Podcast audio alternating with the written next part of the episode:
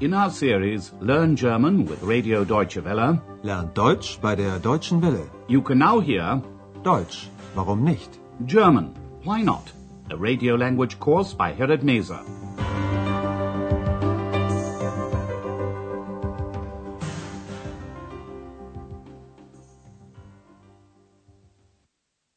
Hello and welcome back.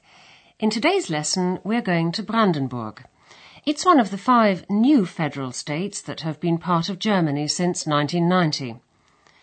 In 1990, East and West Germany were reunited after having been divided for over 40 years. Today's lesson is called Brandenburg, Water, Sand and Potatoes. Brandenburg, Wasser, Sand und Kartoffeln. Let's join Andreas, who's compiling a radio report on this state.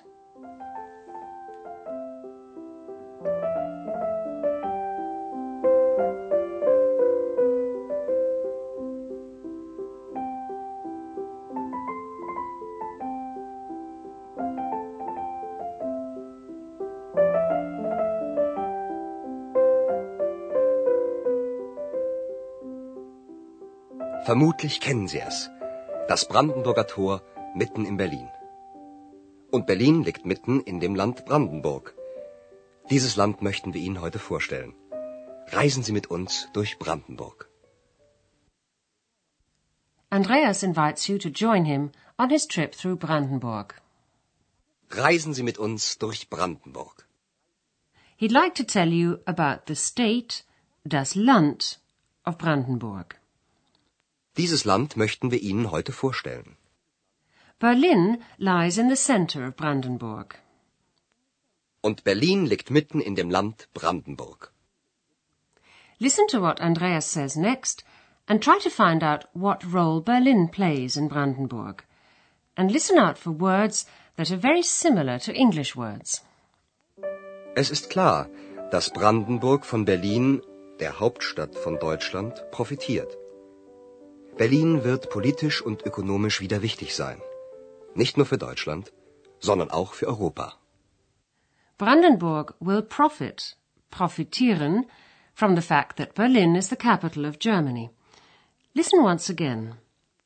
Es ist klar, dass Brandenburg von Berlin, der Hauptstadt von Deutschland, profitiert. Andreas goes on to say that Berlin will again become important in political and economic terms, not only for Germany, but also for Europe. Berlin wird politisch und ökonomisch wieder wichtig sein, nicht nur für Deutschland, sondern auch für Europa. Now we move on to Potsdam, the capital of Brandenburg. Potsdam has a beautiful palace, ein Schloss, which dates back to the 18th century. It's called Sans Souci. That's a French word that means carefree. In German, sorgenfrei. King Frederick II, who's also known as Frederick the Great, spent a lot of time at his summer palace. He loved the arts, die Künste, music, philosophy, and especially French literature. Listen to what else Andreas has to say. Wir sind jetzt in Potsdam, der Hauptstadt von Brandenburg. Hier gibt es ein wunderschönes Schloss. Sanssouci heißt es. Das ist französisch und bedeutet sorgenfrei. Das Schloss ist aus dem 18. Jahrhundert, der Zeit von König Friedrich dem Großen. Er liebte die Künste, die Philosophie, die französische Literatur, die Musik.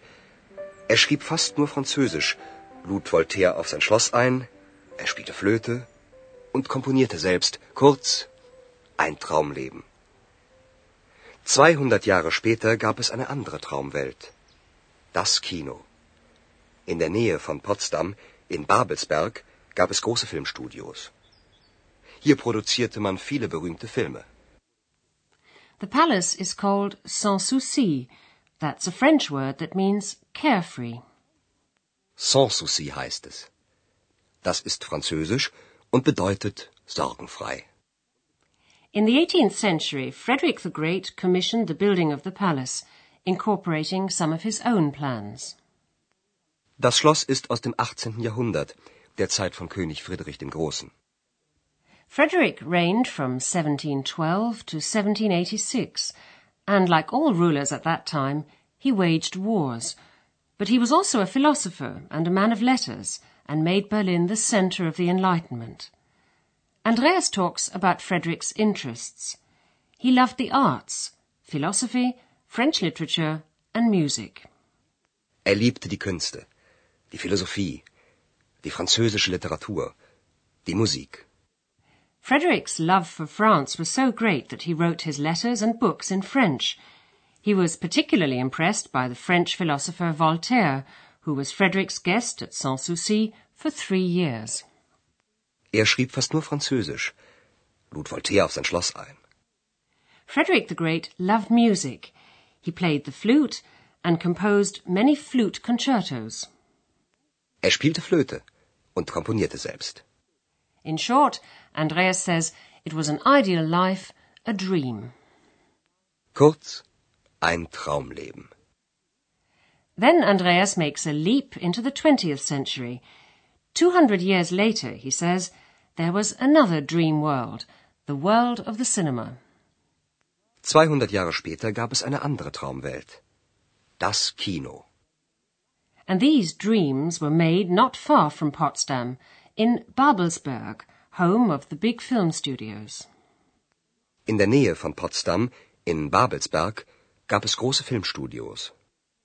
Many of the great German films of the 1920s and 30s were made in Babelsberg. Or, as Andreas says, here they produced many famous films. Hier produzierte man viele berühmte Filme.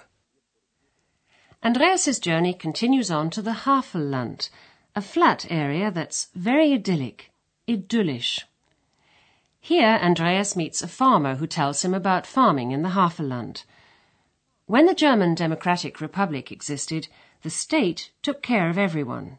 There was no unemployment, and even the farmers could make a decent living. But all that's changed since 1990 because the land is now privately owned and a market economy has been introduced. For the first time, people have to face up to competition. Listen to the following conversation.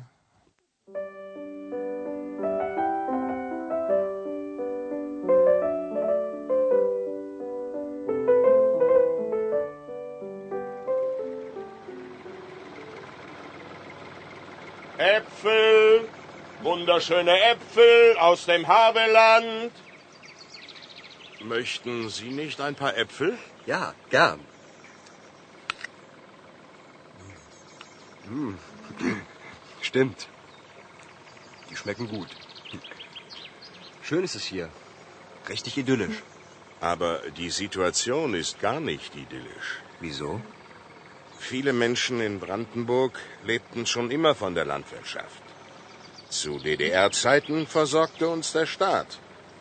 Die Felder gehörten zwar dem Staat, es gab keinen Privatbesitz, aber wir Bauern konnten von unserer Arbeit leben. Seit 1990 ist das Land wieder in Privatbesitz und die Konkurrenz ist hart. Andreas likes the beautiful landscape along the River Havel. It's lovely here, he says, really idyllic. Schön ist es hier. Richtig idyllisch. But it's not quite as idyllic as it first seems when you consider what's happened to farming. Many people in Brandenburg lived from farming and still do. Viele Menschen in Brandenburg lebten schon immer von der Landwirtschaft. There were collectives in the GDR. The farmers worked the land, which was owned by the state. This farmer tells Andreas that the state took care of everyone during the GDR era. Zu DDR-Zeiten versorgte uns der Staat. In 1947, privately owned land was expropriated by the state. As the farmer explains, the fields belonged to the state and there was no such thing as private property. Die Felder gehörten zwar dem Staat, es gab keinen Privatbesitz. After reunification, the land reverted to private ownership. Seit 1990 ist das Land wieder in Privatbesitz. And that means competition. especially in the European Union, which lays down what the farmers may produce, how much they can produce, and the selling price. Und die Konkurrenz ist hart. We'll continue our trip eastwards, but stay on the subject of farming. In Brandenburg, they grow fruit, vegetables, and grain, but also a lot of potatoes, Kartoffeln. King Frederick the Great, who built Sanssouci Palace, had heard about potatoes. They'd been brought to Europe from Latin America, and the king knew that they could grow on the poor soil in Brandenburg. So he ordered the farmers to drain the land and plant potatoes. Listen again.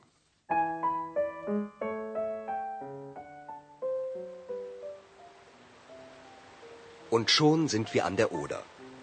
Da passierte vor über 250 Jahren Folgendes. Der König Friedrich der Große befahl damals den Bauern, dass sie Kartoffeln anbauen sollten. Das musste er befehlen, weil damals niemand die Kartoffel kannte. Aber bevor es soweit war, musste man das Land trockenlegen. Das dauerte sechs Jahre. And as you may already know, potatoes have since become a favorite food in Germany. But 250 years ago, Frederick the Great had to order, befehlen, the farmers to plant potatoes.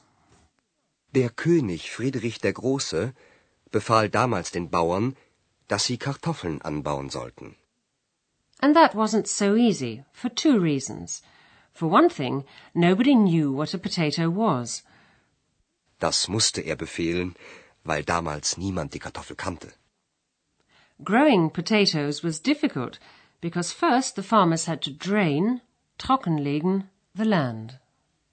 Bevor es soweit war, musste man das Land trockenlegen. Das dauerte sechs Jahre. Now we move on from the agricultural area in the north to the industrial area in the east, to Eisenhüttenstadt, a city that is literally built on sand, auf Sand. Listen to what Andreas has to say.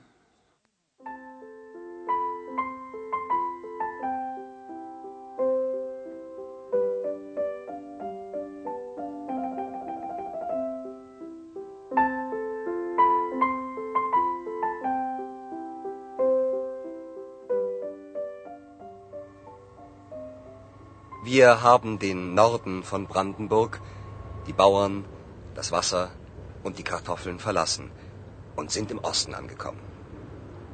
Wie fast überall in Brandenburg ist der Boden sehr sandig. Eisenhüttenstadt ist eine Industriestadt, auf Sand gebaut.